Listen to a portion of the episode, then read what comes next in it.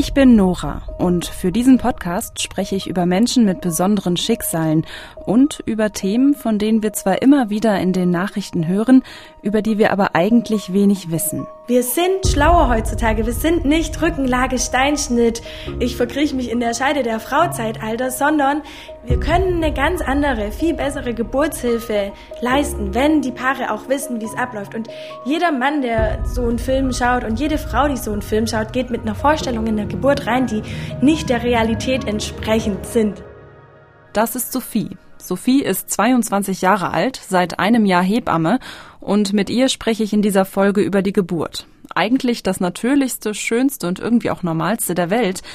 Aber wie genau die Geburt abläuft, wie sie sich anfühlt und warum es so viele Horrorgeschichten rund ums Gebären gibt, darüber sprechen wir eigentlich viel zu wenig. MDR aktuell. Tabubruch. Der Podcast über Schicksale hinter die Nachrichten.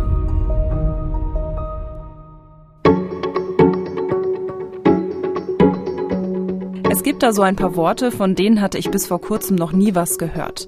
Latenzphase zum Beispiel oder auch Wochenbett, Rektusdiastase. Wenn mich vor meiner Schwangerschaft jemand gefragt hätte, was passiert eigentlich bei einer Geburt, ich hätte geantwortet, naja, es dauert oft ziemlich lang, es tut unheimlich weh und irgendwann ist halt das Kind da. Ich hatte überhaupt keine Vorstellung davon, wie komplex die Geburt eigentlich ist. Stattdessen hatte ich diese Klischees im Kopf. Geschichten von plötzlich platzenden Fruchtblasen in Einkaufszentren und dramatischen Sturzgeburten im Taxi auf dem Weg zum Krankenhaus. Dabei ist das Gebären fast völlig Alltägliches. In Deutschland kommen pro Jahr etwa 770.000 Kinder zur Welt. Statistisch gesehen sind das etwas mehr als 2000 Babys pro Tag. Bundesgesundheitsminister Spahn plant staatliche Zuschüsse, um das Personal in der Altenpflege und der Geburtshilfe aufzustocken. In Sachsen beklagen Hebammen schlechte Arbeitsbedingungen. Wer Hebamme werden will, muss künftig studieren. Der Bundestag verabschiedete am späten Abend eine entsprechende Reform. In Deutschland gebärt fast jede Frau, statistisch gesehen, innerhalb ihres Lebens mindestens ein Kind. Dabei haben etwa 20 Prozent aller Frauen, gewollt oder ungewollt, keine Kinder. Schon seit den 70er Jahren steigt das Alter, in dem Frauen ihr erstes Kind bekommen. Im Moment ist das mit etwa 30 der Fall.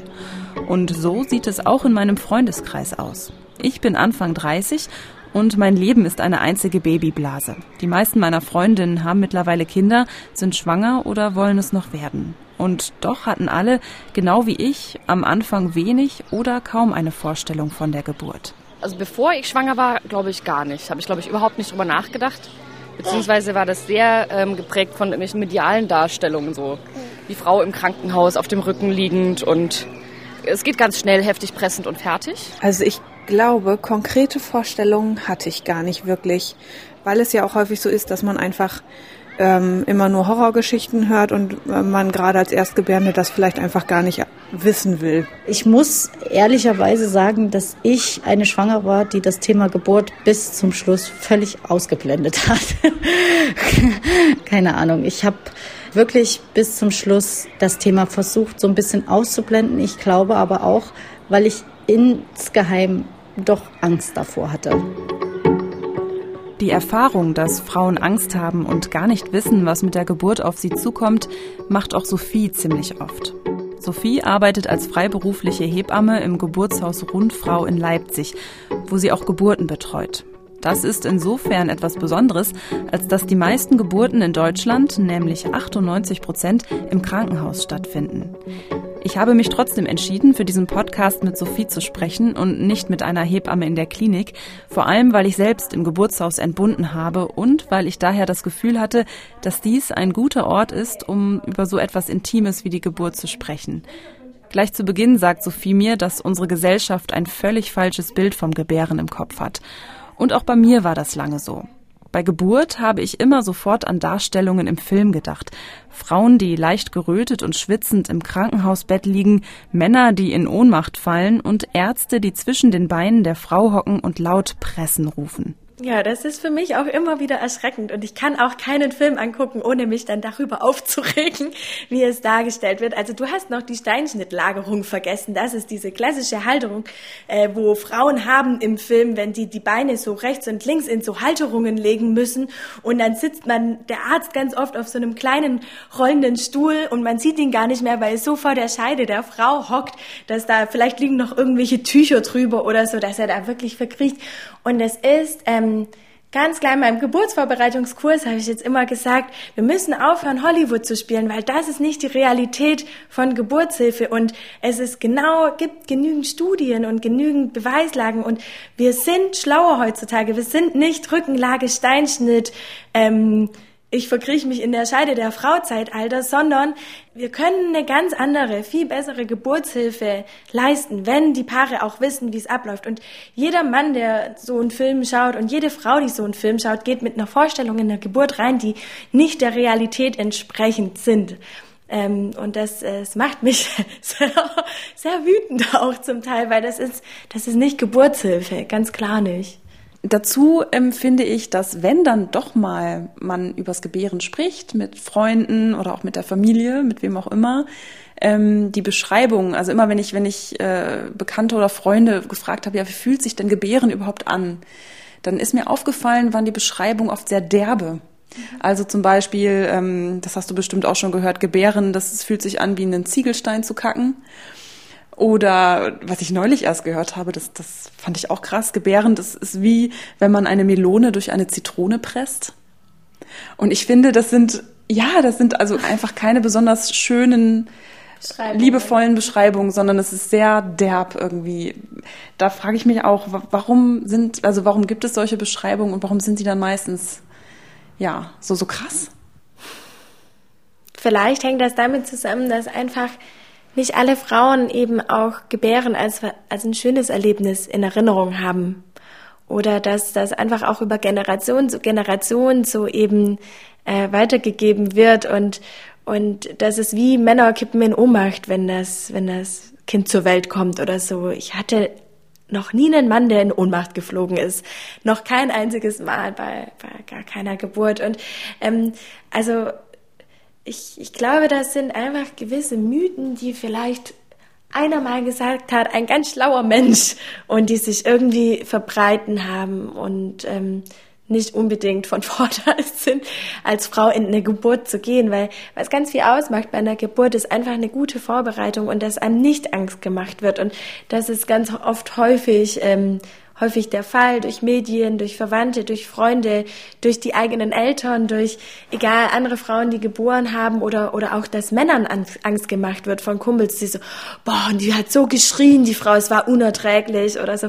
Dann geht einfach das Paar mit einer ganz anderen Vorbereitung in der Geburt rein, angsterfüllt in der Geburt rein und mit Angst kann man nicht gebären. Also es gibt so ein ganz klassisches Schaubild Angst, Spannung, Schmerzkreislauf, Decreed-Modell.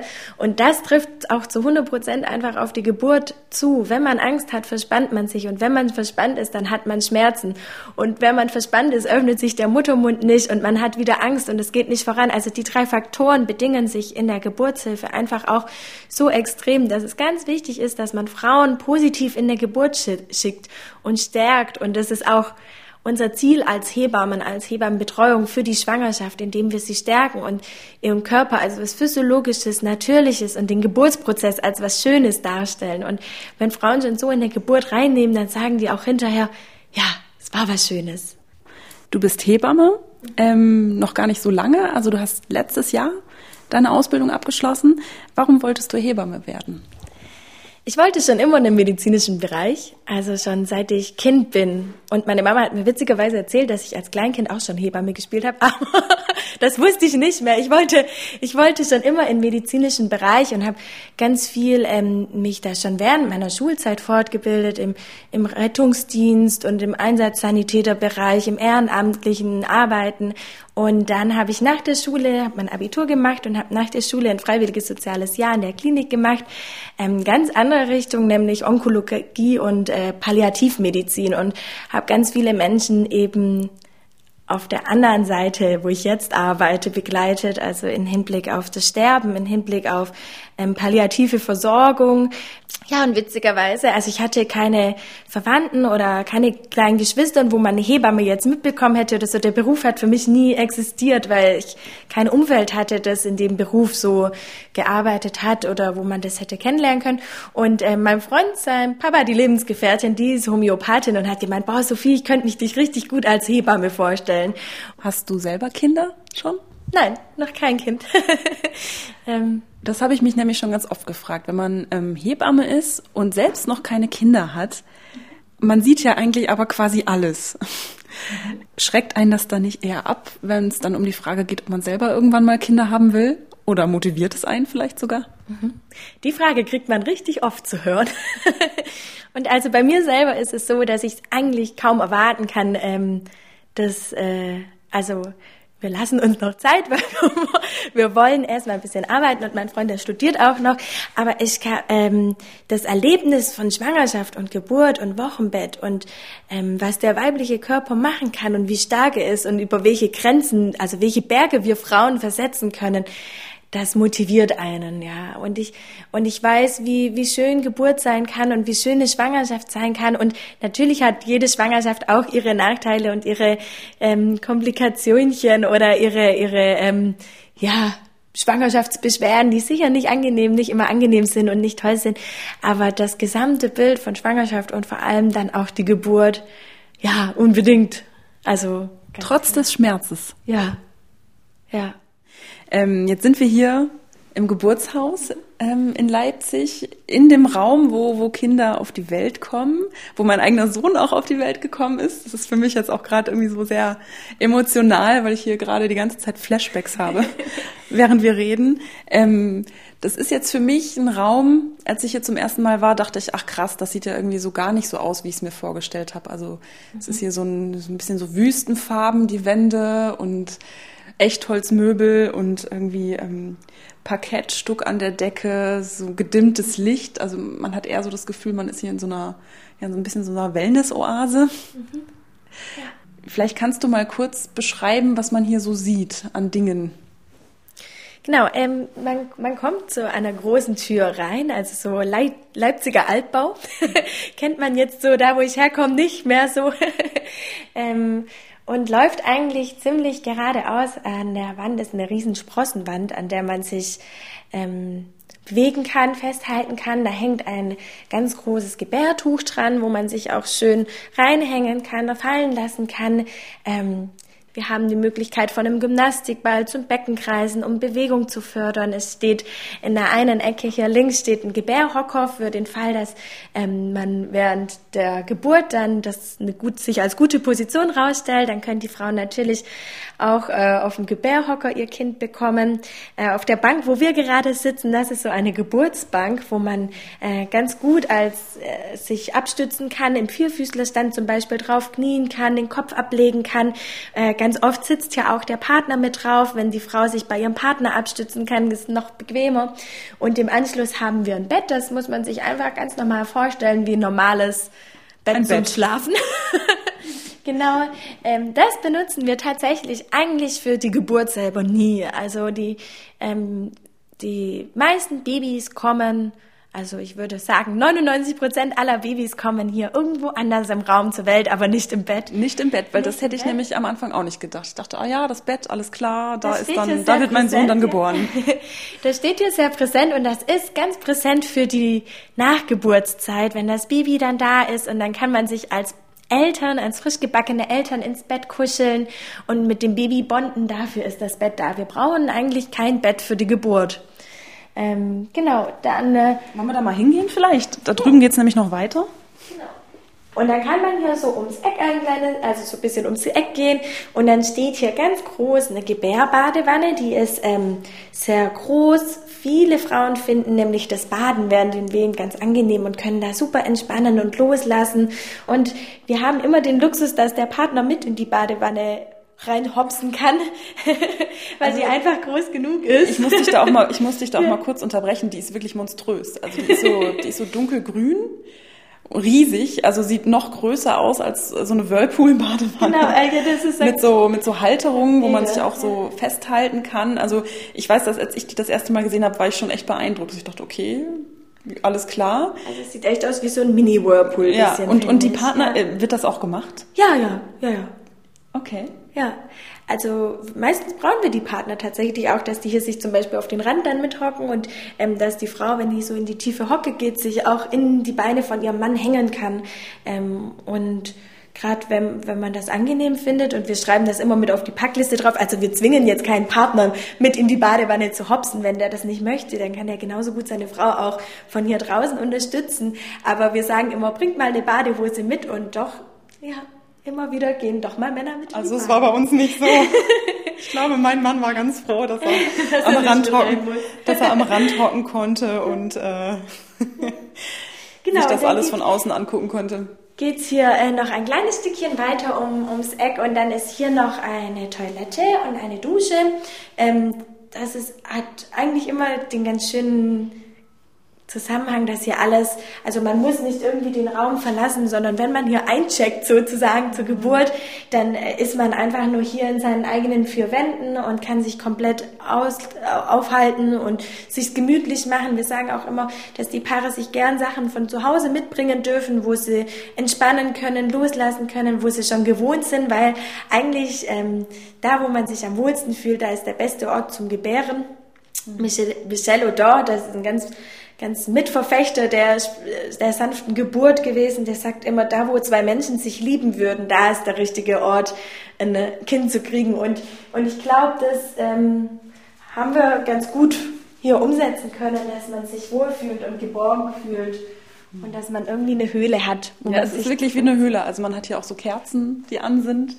Das habe ich tatsächlich, ähm, als ich hier eingeliefert wurde, ähm, ähm, schon sehr weit fortgeschritten, ist das auch so das Bild, was sich so eingebrannt hat. Ne? Also so ein schummriger, uriger Ort irgendwie mit Salzlampe und Kerzen und es roch irgendwie auch so nach, ich weiß auch nicht, was meine Hebamme da an Aromaölen irgendwie, aber es war einfach, einfach schön, tatsächlich, ja.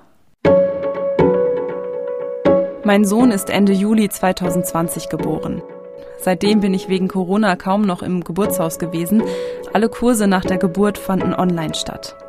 Umso aufgeregter bin ich, jetzt wieder hier zu sein. Und es fühlt sich wie eine Ewigkeit her an, dass ich regelmäßig zur Vorsorgeuntersuchung auf der Matte stand. Ich weiß noch, wie erleichtert ich da immer war. Erleichtert, dass meine Schwangerschaft offenbar ganz unauffällig verläuft. Ich wollte damals unbedingt ins Geburtshaus und ich wusste, die Voraussetzung dafür ist eine unkomplizierte Schwangerschaft, die aller Voraussicht nach mit einer sogenannten physiologischen Geburt endet. Warum ist es überhaupt so wichtig, da so eine Unterscheidung zu machen? Beziehungsweise wann ist eine Geburt normal und wann ist es sie eigentlich nicht? Äh, bei einer gesunden Frau, also in einer, in einer gesunden Schwangerschaft, bei einer gesunden Frau kann davon ausgehen, dass eine, eine Schwangerschaft auch physiologisch und gesund abläuft. Es gibt ein ganz klares Vorgehen, wie man in der Außerklinik arbeitet. Da kennt man ganz klar seine Grenzen und es geht nur eben eine, eine ge gesunde Frau, ein gesundes Baby, wo wir eine gesunde Geburt erwarten können. Deswegen ist es wichtig, vorher ganz klar auszuwählen, wer hier gebären kann, wer hier gebären darf, weil wir hier keine Risiken haben wollen. Also ihr lehnt auch Frauen ab tatsächlich? Wir lehnen auch Frauen ab, also schon manchmal auch im ersten Gespräch, schon wenn sich rausstellt im Kennenlernen, oh, da hat's doch in der Anamnese die und die Erkrankung oder die und die Vorgeschichte, dass wir da schon sagen, hör zu, es ist nicht der passende Ort, dein Kind zu gebären. Wie lange dauert denn so eine Geburt in der Regel? Im Schnitt also äh, kann bei einer, bei einer Erstgebärenden kann das auch mal mehrere Tage gehen. Also nicht diese aktive Geburtsphase, die nicht, aber die Latenzphase, die so die Vorbereitung ist und die anfängliche Muttermundseröffnung ist, die kann bei einem ersten Kind auch mehrere Tage gehen. Vielleicht kannst du noch mal kurz zusammenfassen, wie sie denn jetzt konkret losgeht oder wie sie losgehen kann, wie man mhm. merkt, okay, jetzt ist da was im Gange. Wenn die Geburt mit Wehen beispielsweise losgeht, also Wehen ähm, sind Kontraktionen von der Gebärmutter. Die Gebärmutter ist ein Muskel wie unser Oberschenkelmuskel, wie unser Bizeps ähm, und die kann kontrahieren aufgrund von Hormonen, die ähm, zu die Rezeptoren an der an der Gebärmutter eben äh, besetzen, belegen und dann äh, wird eine Kontraktion ausgelöst. Das ist eine Wehe und ähm, Wehen fühlen sich ein bisschen an wie Regelschmerzen an die Frauen oder die Frauen, die Regelschmerzen spüren können und für die männlichen Zuhörer äh, beschrieben vielleicht also wie Krämpfe im Rücken. Häufig wird es im Rücken, im Unterbauch gespürt als Ziehen, als unangenehmes Stechen, ausstrahlend in die Beine, in, ins Kreuzbein. Und bisschen so kann man sich Wehen auch vorstellen. Der Bauch wird ganz fest, der wird ganz hart und äh, das ist dann die Zeit der Anspannung und dann folgt eine Wehenpause und das ist die Zeit der Entspannung. Und die Wehenpause geht auch doppelt so lang wie die Wehe selber. Also man hat als Frau auch diese Entspannung mit dabei, diese Erholung, Zeit zum Luftschnappen, bevor dann die nächste Kraft kommt, die, der nächste Schmerz kommt. Und ähm, und dann gibt es ja auch diese verschiedenen Phasen der Geburt. Du hast gerade ja. schon mal gesagt Latenzphase. Ähm, was ist das genau und was für Phasen gibt es da? Ja.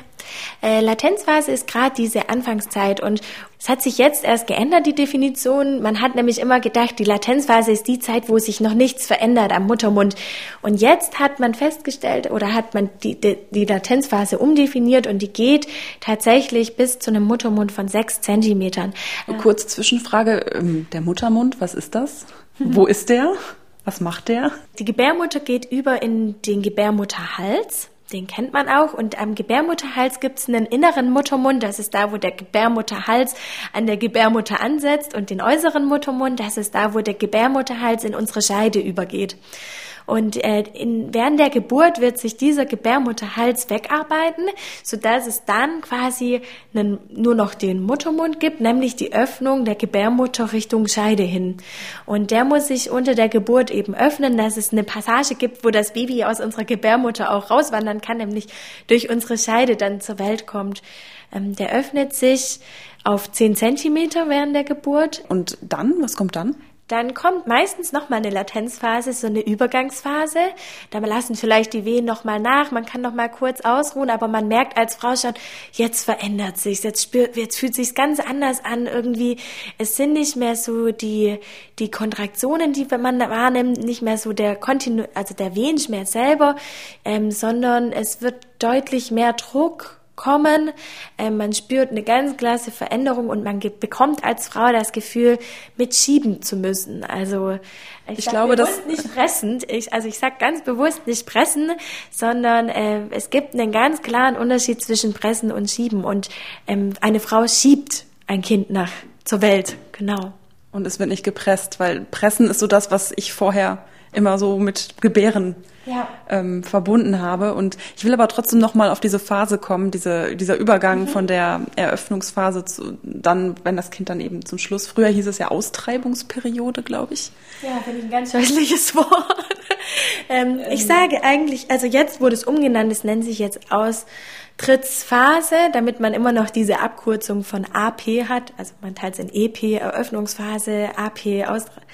Treibung, Austrittsphase. Meistens nenne ich selber für mich Geburtsphase, weil ich den Begriff viel schöner finde. Ich habe auch schon Kolleginnen gehabt, die gesagt haben, Willkommensphase. Es ist einfach die Zeit, wo das Kind geboren wird. Ja.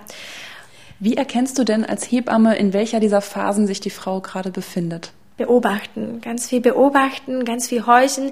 Ich muss die Frau nicht untersuchen, um zu wissen, in welcher Phase sie sich befindet. Also am Anfang ist sie noch ansprechbar, man kann sich noch mit ihr reden, da weiß man noch, okay, vielleicht spürt sie schon was, vielleicht tut sie schon was, aber es ist noch Anfang. Und dann, wenn sie sich beginnt, in sich zu kehren, in sich zu richten, sie nicht mehr sich unterhalten kann, ähm, die Wehen auch schon vertönt, also das muss nicht jede Frau laut sein, das muss gar nicht sein. Es gibt auch Frauen, die machen das ganz still, heimlich und leise, aber Tönen, kräftiges Tönen, lautes Tönen ist oft, tiefes Tönen ist oft oft auch ein Zeichen für deutlichen Geburtsfortschritt.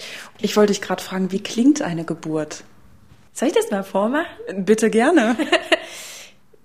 wenn, wenn, ich sag jetzt mal, wir, wir sind in der aktiven Eröffnungsphase. Davor ist es eher so, oh ja, jetzt kommt eine Weh, oh, jetzt tut's mal noch mal kurz weh. So ist ganz früh, da, da kann man noch sich unterhalten. Und wenn dann aktive Eröffnungsphase ist, dann so, oh,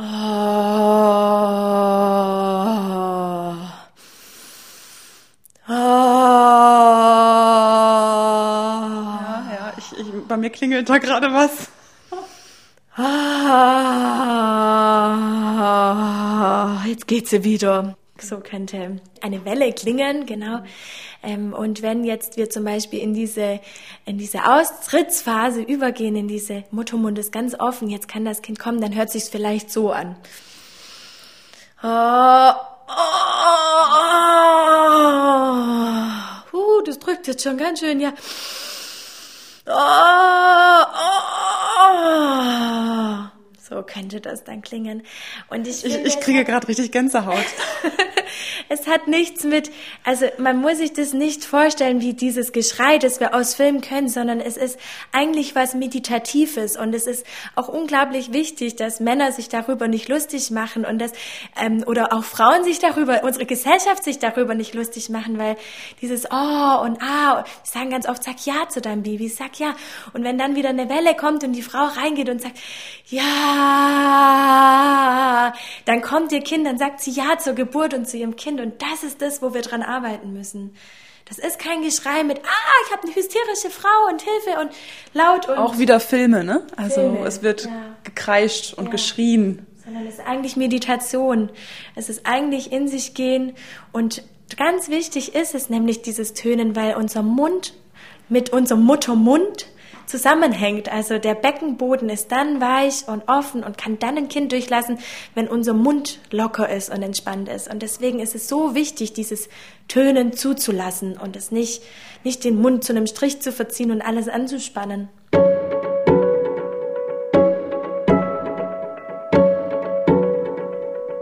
Während Sophie mir vormacht, wie Gebären klingen kann, muss ich sofort wieder an die Geburt meines Sohnes denken. Ich weiß noch, dass ich während der Wehen von mir selbst überrascht war, wie laut und animalisch ich auf einmal tönen konnte.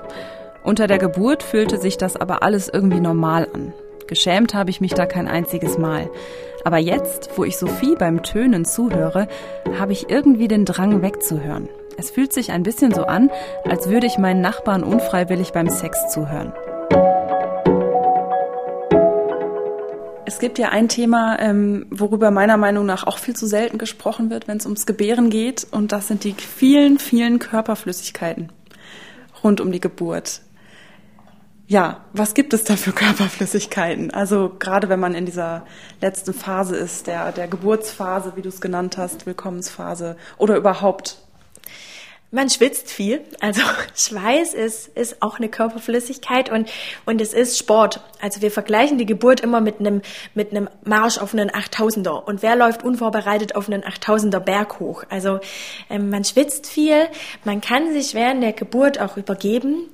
Also Spucken könnte auch eine, muss nicht sein, aber könnte auch eine, eine Körperflüssigkeit sein. Ähm, und dann natürlich, ähm, wir kamen noch gar nicht so zu der Austrittsphase, vielleicht erkläre ich die währenddessen auch so. Ähm, wenn der Muttermund ganz offen ist, gibt es erstmal kein gewebliches Hindernis mehr oder so und das Baby muss sich durch das Becken der Frau arbeiten. Das unterteilen wir so in diesen Eingangsraum, in die Beckenmitte und in den Beckenausgang. Ähm, und da schiebt sich das Kind eben durch mit Hilfe von der Wehenkraft Schwerkraft, mit Hilfe von der Kraft der Frau, die ihr Baby da durchschiebt, durchatmet, durchdrückt schon auch, genau, es ist Arbeit ähm, und rutscht Stückchen für Stückchen tiefer, bereitet das Gewebe vor, dehnt das Gewebe und macht sich da seinen Platz. Und wenn man sich mal ganz logisch überlegt, dann ist da auch ein Darm und dann ist da auch eine Harnblase und dann ist da auch eine Harnröhre.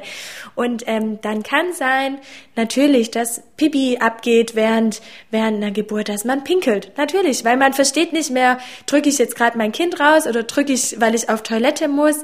Ähm, ähm, und das macht der Körper ganz schön schlau, weil die Blase muss nämlich leer sein. Die Harnblase muss leer sein, dass eine Geburt gut funktioniert. Also warum sollte es dann nicht automatisch alles funktionieren? Genau. Und, und äh, wenn man sich nach hinten orientiert, anatomisch ist da ganz klar der Darm. Ähm, das Kind braucht jeden Platz in diesem Becken. Wenn man sich mal vorstellt, was für ein Wunder das ist, wenn eine Frau ein dreieinhalb Kilo schweres Baby gebären kann und gebären wird, weil es funktioniert, das passt dadurch, aber es ist einfach nur logisch, dass da auch vielleicht Stuhlgang mit abgeht bei der Geburt. Findest du das nicht eklig? Nein, überhaupt nicht. Wir sagen immer, wenn Stuhlgang kommt, dann kommt das Kind bald. Das ist eins der schönsten Zeichen. Also du freust dich, wenn ja, die Frau da kackt. Das zeigt äh, den Geburtsfortschritt. Und wie gesagt, es ist kein riesen Kackhaufen, sondern es ist dann einfach dieses, weil man es nicht mehr zuordnen kann. Und es ist was, ich freue mich darüber und ich sage das auch dem Paaren immer. Und wenn man aber als Paar eine Hemmschwelle hat, gibt es ja auch die Möglichkeit, zum Beispiel einen Einlauf zu machen, wobei man das früher routinemäßig gemacht hat und jetzt auch komplett es ist was Natürliches, es ist nichts Schlimmes. Man darf das. Das ist Geburt. Ich glaube auch, dass ähm, eine viel verbreitete Angst ist, dass das Köpfchen nicht durchs Becken passt vom Kind und auch vielleicht später nicht durch die Scheide. Deswegen, daher kommen vielleicht auch so diese derben Ausdrücke wie äh, ein Kind zu kriegen Zitrone. ist wie eine Melone durch eine Zitrone pressen. Ähm, ist diese Angst gerechtfertigt aus deiner Sicht? Es gibt natürlich Anatomien von Frauen, das sehen wir Gott sei Dank auch nicht rein in den Körper. Und es gibt natürlich auch Paarkonstellationen, ähm, wo vielleicht schon sein, also wo das schon der Fall sein kann. Ja, klar. Aber die meisten Kinder sind so schlau und finden da ihren Weg durch und schaffen das irgendwie. Gerade mit der Scheide ist es so, dass die meisten Kinder sich gerade beim ersten Kind Zeit lassen. Also immer wie Bungee Jumping.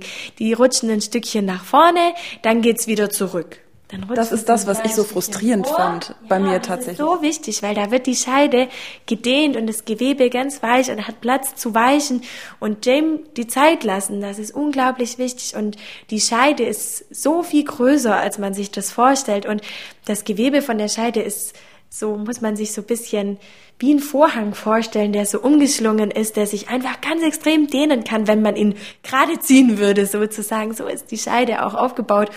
Also davor braucht man eigentlich keine Angst haben.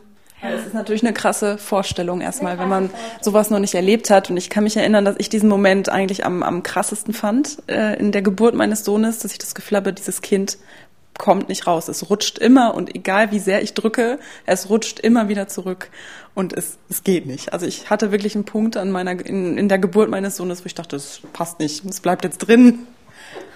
Ich glaube, den hat jede Frau bei einer Geburt. Und das ist auch nichts Schlimmes, den darf man auch haben, diesen Punkt.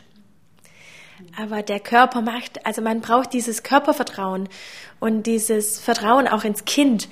Und, ähm, und der kindliche Kopf, der rauscht da ja auch nicht einfach so durch, sondern der, das Kind macht ja auch mit seinem Köpfchen eine gewisse Bewegung, dass zum Beispiel der kleinste Durchmesser bei einer normalen Geburt gibt auch andere Einstellungen, ganz klar, aber bei einer normalen Geburt wird dieses Kind ganz langsam Stückchen für Stückchen auch über den Damm, über, aus der Scheide hinaus geboren mit dem kleinsten Kopfumfang, mit dem kleinsten Durchmesser. Und wenn man den Kopf geschafft hat als Frau, dann hat man das Größte, hat man geschafft.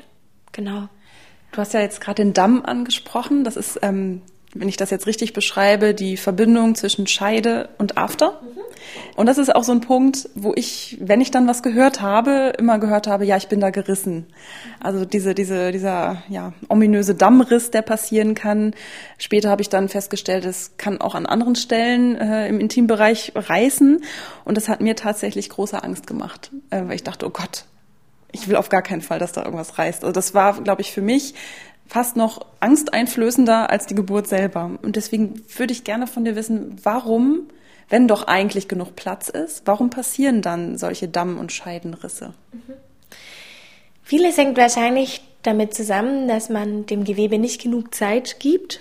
Also wenn wenn es dem Kind gut geht, der Frau gut geht, ähm, dann ist es wichtig, dass man Stück für Stück macht und nicht möchte, dass dieses Kind da durchrauscht und dieses aktive Powerpressen an, anleiten. Das kann natürlich ein Grund mit sein, muss aber auch nicht. Es hängt vieles mit zum Beispiel Gewebsbeschaffenheiten ein. Also man kann, tatsächlich auch als Geburtsteam eine Verletzung in der Hinsicht nicht verhindern. Und es gibt die Möglichkeit von warmen Kompressen am Damm. Es gibt die Möglichkeit von einer Akupunkturnadel am Damm, von einer Dammmassage unter der Geburt mit einem Dammmassageöl, Kaffeekompressen. Also man kann. Kaffee? Ja. Ja, auch hier die Studienlage. Warum Kaffee? Studienlage noch nicht ganz so ausgereift und hat auch seine Nachteile, weil es ein Aroma einfach, ein intensives Aroma mit sich bringt. Aber soll dem Damm helfen, sich besser dehnen zu können, weicher werden zu können. Also man kann viel machen. Und dann kommt irgendwann das Kind. Wie merkst du, jetzt ist die Frau kurz davor, dass das Kind wirklich auf die Welt kommt? Die Kraft wird, wird größer, die Frau schiebt ihr Baby mit und irgendwann sieht man das Kindchen spickeln zwischen den Schamlippen und denkt sich, ach ja, schön, da ist es ja schon. Und dann kann man auch ruhig zu den Paaren mal sagen, hey, untersuch dich mal, taste mal, da ist das Köpfchen, du machst alles richtig. Schieb da dein Kind hin, da wo du spürst, da wo du es fühlst. Und äh, man sieht Schritt für Schritt, wie das Kind mehr sichtbarer wird in der Scheide, wie man mehr Härchen sieht. Und das ist auch immer unglaublich schön, wenn man dann dem Paar zurückmelden kann, hey, ich habe schon Haare gespickelt, es hat auf jeden Fall Haare, die sind nass und dunkel, aber es ist auf jeden Fall. Und dann merkt man auch immer, wie die Paare dann denken, okay, cool, da ist echt unser Kind. Das kommt da gerade Schritt für Schritt nach draußen. Ähm, genau. Wie, wie fühlt sich das für dich an, dabei zu sein? Das ist immer wieder schön und emotional, also ganz klar, ja. Das ist wohl auch der Moment, den ich nie vergessen werde. Diese letzte große, unfassbar schmerzhafte Wehe kommt. Ich habe die Augen geschlossen und als ich sie wieder aufmache, liegt mein Sohn in meinem Arm. Er ist ganz blau, verschrumpelt, nass und ein bisschen blutverschmiert.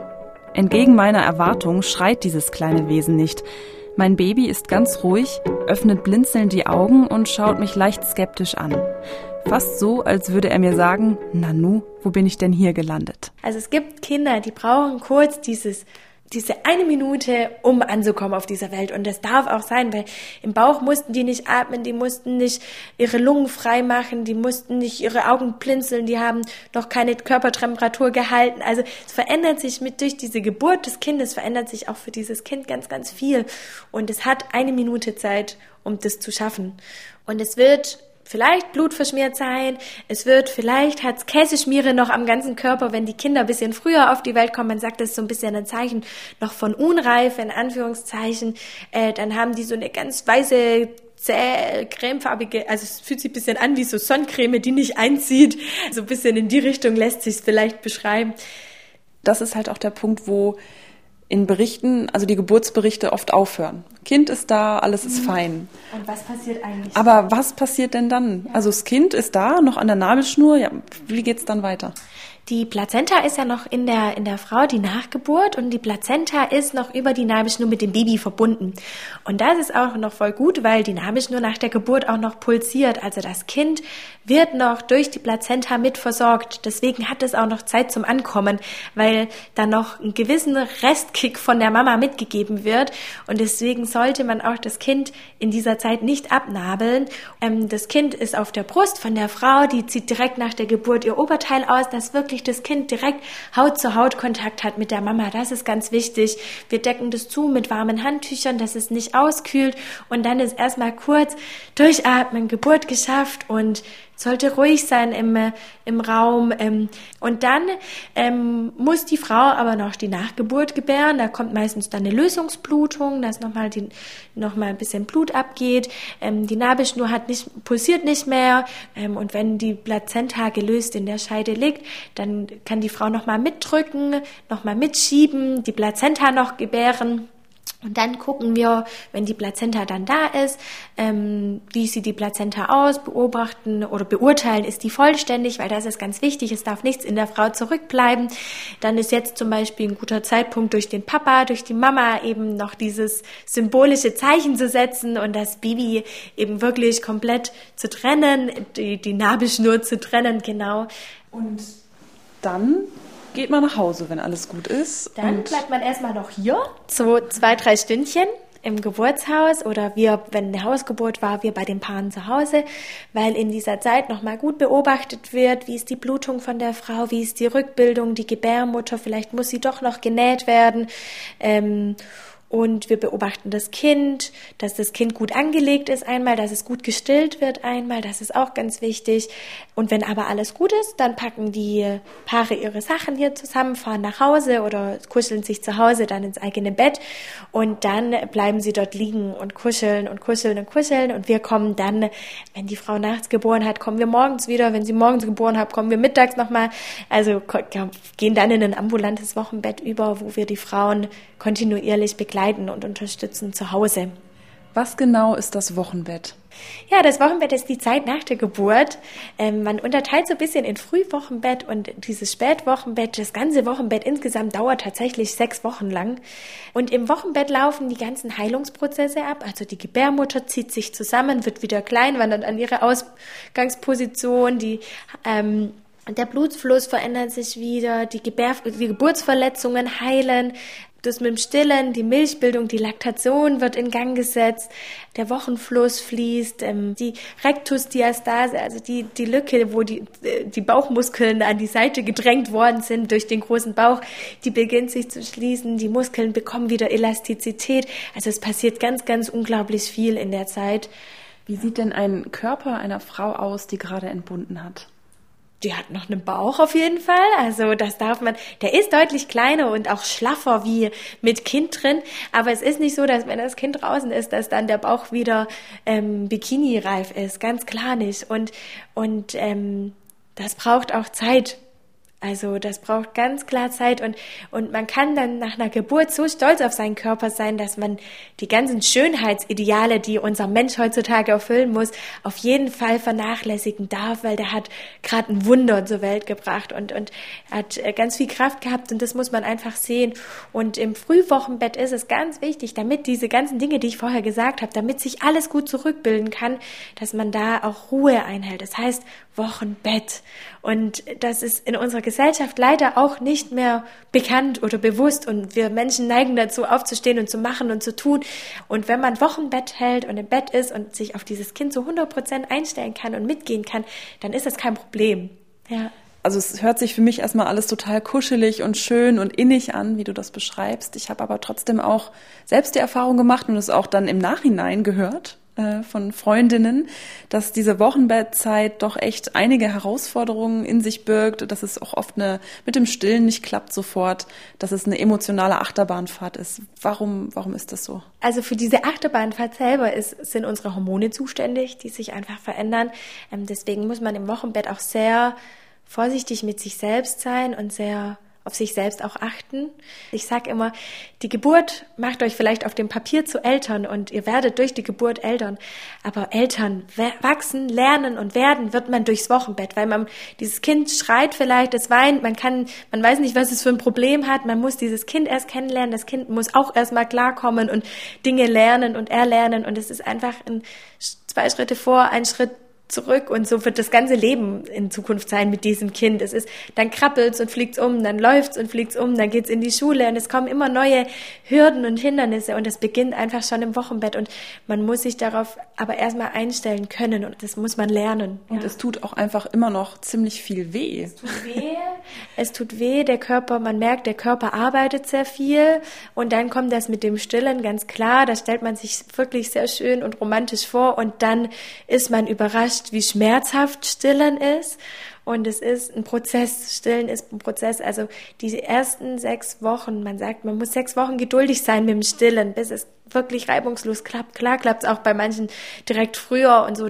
Super, das wollen wir gar nicht. Aber sechs Wochen muss man dem Ganzen Zeit geben, die Geduld haben. Und dann ist es das einfachste, schönste und natürlichste ähm, der Welt. Also es tut nicht die ganze Zeit weh. Nee, es wird, es wird auf jeden Fall besser und angenehmer. Und ähm, gerade so, ich sag immer, das ist wie, wenn man barfuß läuft auf Schotter. So fühlt sich das an mit den Brustwarzen am Anfang.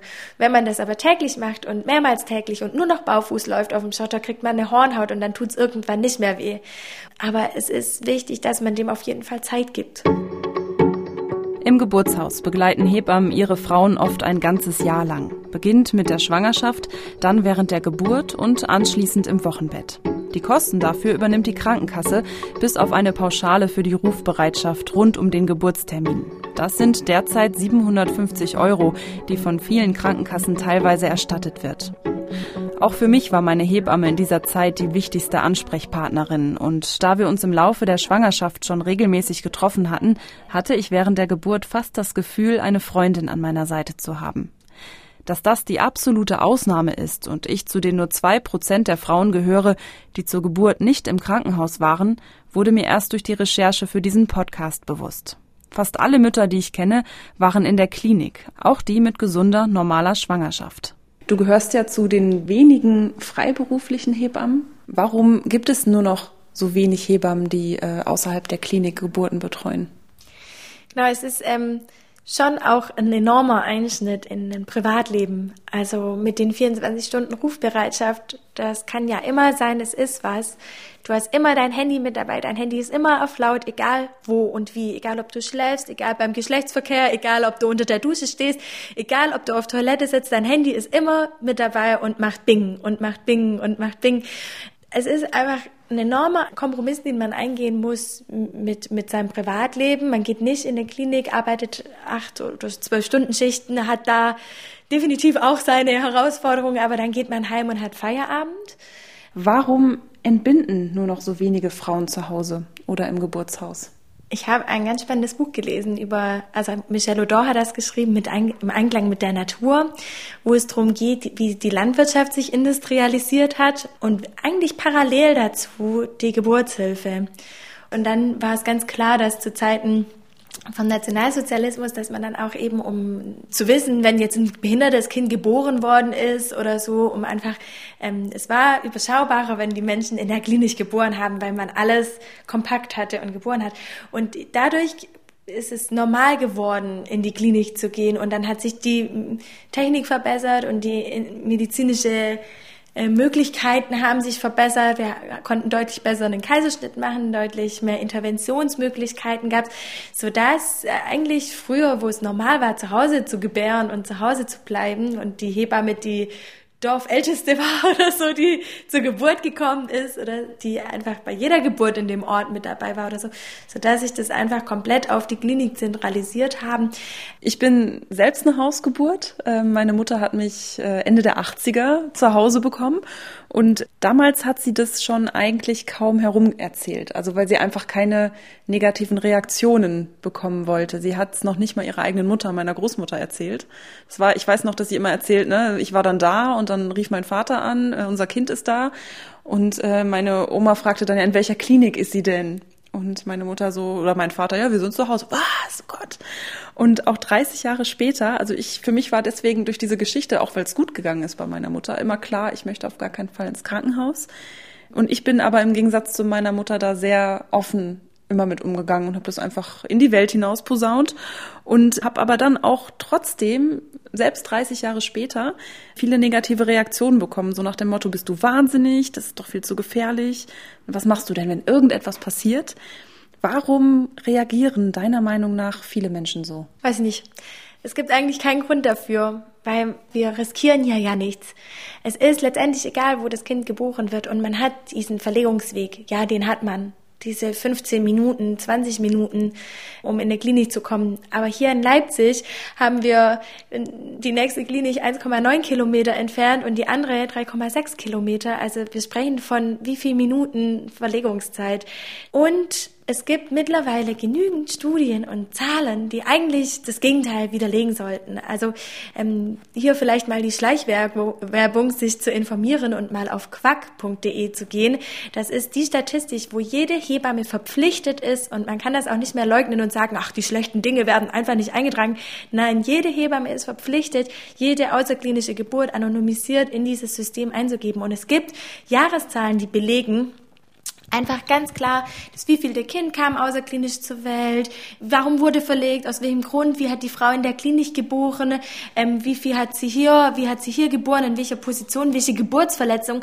Und es unterscheidet sich einfach ganz extrem. Es ist unser Steckenpferd. Quack ist das, wo zeigt, dass wir unsere Arbeit in der außerklinischen Geburtshilfe gut machen, sicher machen und darum, darum brennen und stolz drauf sind. Und das heißt nicht, dass wir die Klinik kritisieren. Nein, gar nicht, sondern, sondern wir wollen einfach eine, Alternative sein, eine gute Kooperation sein. Und, und ich glaube, dass das einfach auch mit ein Grund ist, warum so viel, oh Gott, Hausgeburt und Geburtshausgeburt, weil eben auch von ärztlicher Seite vielleicht einem Angst gemacht wird. Und auch da sind wir bemüht und haben ähm, Kooperationsbriefe geschickt und sind da wirklich hinterher, um, um zu zeigen, wer sind wir, wie arbeiten wir. Wir machen nicht ähm, mit Teechen und Kräuterchen so, sondern wir haben hier genau die gleichen Möglichkeiten und wir haben zusätzlich den Luxus einer 1 zu 1 Betreuung. Das heißt, es ist kontinuierlich jemand mit im Raum und guckt, dass alles gut ist. Und dann hat man auch viel früher Zeit zum Verlegen, weil man viel früher schon wahrnehmen kann, oh, irgendwas läuft gerade nicht so, wie es sein sollte. Aber ist dann nicht, also das ist so, ich habe viel darüber diskutiert, auch bevor wir uns jetzt getroffen haben zum Gespräch. Und oft kam dann auch immer so dieses Argument, ja, aber wenn dann doch irgendwas sich abzeichnet und irgendwas ist, dann ist es doch dieser Weg ins Krankenhaus, der quasi alles entscheidet. Weiß also klar, wenn ich dann in der Klinik wäre, habe ich natürlich den OP direkt nebenan. Ja, aber in der Klinik hat man keine Hebamme, die die ganze Zeit mit drin ist, im Raum ist oder ein Arzt, der die ganze Zeit mit drin ist, im Raum ist, sondern da kann es auch sein, dass man in einem Raum abgestellt wird und das ist nichts Gutes und da können die Kolleginnen auch nichts dafür in der Klinik, sondern das ist einfach unser Gesundheitssystem aktuell, das es nicht zulässt, ist, in der Klinik eine gute Betreuung zu machen. Deswegen wird man an ein CTG angeschlossen, weil es nicht möglich ist, jede Viertelstunde Herztöne auszuhorchen. Und, und dann kann ich aus meiner Erfahrung sagen, dass es auch sein kann, dass man einfach Pathologien erst dann feststellt, wenn die Bombe geplatzt ist oder wenn die Bombe am Platzen ist. Natürlich renne ich dann schnell in OP und das Kind ist gleich da und es geht auch gut, weil man hat den OP im Raum. Aber hier nehmen wir Pathologien früher war, beziehungsweise bevor die Bombe platzt. Also wir riskieren hier nichts, wir gehen nicht den einen Schritt. Wir halten auch nicht so viel aus, wie man vielleicht in der Klinik aushalten kann, wenn man weiß, da steht die Sauglocke nebendran. Ist es dir denn schon mal passiert, ähm, dass eine normale Geburt, wo wirklich bei der Mutter alles okay ist, wo beim Kind alles im Vorhinein okay ist, wo man wirklich sagen kann, da ist zu erwarten, dass es eine ganz unkomplizierte Geburt wird, dass diese Geburt dann doch, aus welchen Gründen auch immer, gefährlich wurde für Mutter und Kind? Es kann schon passieren. Also es gibt schon geburtshilfliche Notfälle, die auch erst unter der Geburt auftreten können. Die gibt's. Und das kann man auch nicht schön, also das kann man auch nicht schön reden. Die kommen nicht oft vor. Also laut Quack sind ein Prozent aller Verlegungen eilige Verlegungen. Das heißt, wo man einen Rettungswagen braucht und in die in die Klinik fährt. Also nicht viele, nicht viele Verlegungen sind tatsächlich wirklich Notfallverlegungen, ähm, weniger als ein Prozent, aber die gibt's Ganz klar. Und dann ist aber halt auch, dafür sind wir trainiert und ausgebildet, dann ist halt auch wichtig, dann schnell und gut zu reagieren und dass eine gute Zusammenarbeit auch zwischen verschiedenen Berufsgruppen stattfindet, zwischen dem Rettungsdienst, zwischen den Kliniken, den ärztlichen Kollegen, den Hebammenkolleginnen in der Klinik. Und ich glaube, dass wir uns da auch als Kolleginnen, die alle das gleiche Ziel haben für Frau und Kind, noch deutlich verbessern können. Während unseres Gesprächs betont Sophie immer wieder, dass sie und ihre freiberuflichen Kolleginnen die Geburtshilfe im Krankenhaus nicht per se ablehnen. Und doch habe ich das Gefühl, dass es da so einige Grabenkämpfe gibt. Zwischen der klinischen Sicht auf die Geburt und der Philosophie, mit allen medizinischen Mitteln sicheres Gebären möglich zu machen und der außerklinischen Herangehensweise, wo die Selbstbestimmtheit der Frau und die persönliche Betreuung durch die Hebamme im Mittelpunkt stehen. Es gibt immer wieder noch Situationen, die übergriffig ablaufen. Jeder gibt bestimmt sein Bestes und ich will das auch nicht kritisieren, aber man hat einfach auch zum Beispiel in der Klinik die zeitliche Einschränkung, an die man sich halten muss. Man hat ganz andere Interventionsraten. Also wie viele Frauen erleben denn eine interventionsfreie Geburt? Dazu passt vielleicht auch eine Zahl, die mich jetzt in Vorbereitung auf diesen Podcast sehr aufgerüttelt hat. Das war nicht nur diese Kaiserschnittrate von 30 Prozent nach wie mhm. vor, also fast jedes dritte Kind in der Klinik wird per Kaiserschnitt geboren, sondern das war auch dieser hohe Einsatz an Medikamenten und Eingriffen unter der Geburt in der Klinik. Ich habe da so eine Zahl gefunden, die ist schon relativ alt, die kommt von einer Hebamme namens Clarissa Schwarz, die ist früher Professorin für Hebammenkunde an der Hochschule für Gesundheit in Bochum gewesen und die hat ein Forschungsprojekt gestartet. Das war schon 2004, also ist schon echt relativ lange her. Und die hat eine Zahl in den Raum gestellt auf Basis dieses Forschungsprojekts, nur etwa sechs von 100 Frauen bringen ihre Kinder ohne medizinische Eingriffe zur Welt.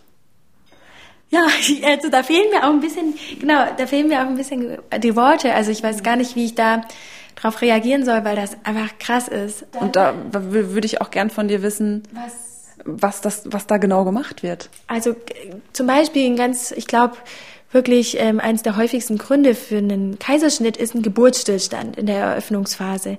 Dann hätte es zum Beispiel zur Folge Wehentropf, Betäubungsmittelgabe, also Opiate, die zur Schmerzlinderung gegeben werden, können sich auf den Geburtsverlauf genauso auswirken.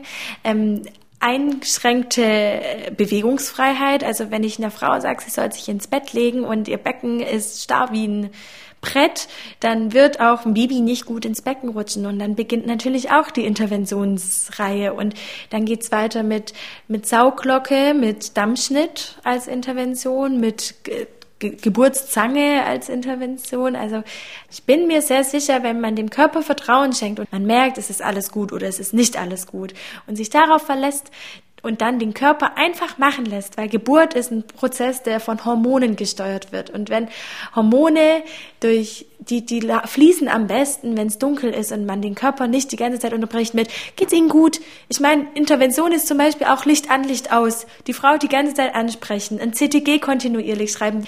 Wenn man den, die Frau einfach machen lässt, das wollte ich sagen, und einfach Vertrauen schenkt und es dem Kind gut geht, dann kann der weibliche Körper gebären aus eigener Kraft, der macht es. Was ist ein CTG?